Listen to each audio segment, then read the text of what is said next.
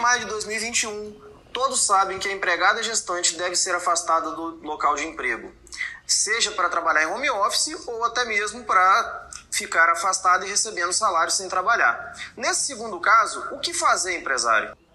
É muito curioso que a reforma trabalhista, mesmo sem saber que a Covid viria um dia, ela acabou criando uma regra que pode ser aplicada neste caso. Até porque esse afastamento da gestante, todos sabem que é por conta da Covid. O local de trabalho se torna insalubre, as gestantes têm uma, uma facilidade muito grande de, ao adquirir a doença, sofrer é, bastante com ela, às vezes chegando até a óbito. Portanto, esse afastamento foi determinado por conta da Covid, ou seja, por conta de os locais de trabalho se tornarem todos eles insalubres.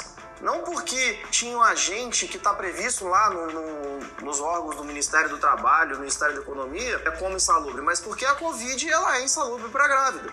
E o curioso que eu estou dizendo é que quando a reforma trabalhista acrescentou o artigo 394A na CLT, ela, sem saber da Covid, ela disse o seguinte: se nós tivermos uma gestante na empresa e a empresa for um local insalubre para essa gestante, ela deve ser afastada sem prejuízo do seu salário e se não for possível realocá-la em um local que não seja insalubre, ela vai receber salário maternidade.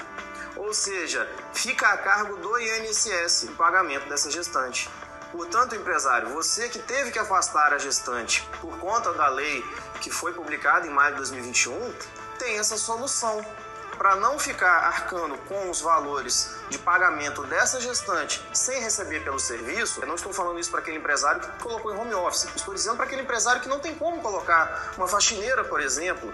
Né? Como é que eu vou colocar uma faxineira da empresa em home office?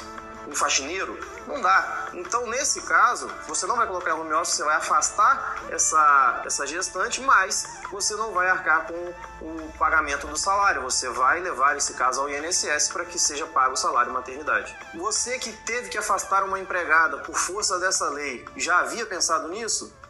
Deixe nos comentários, curta o vídeo e compartilhe.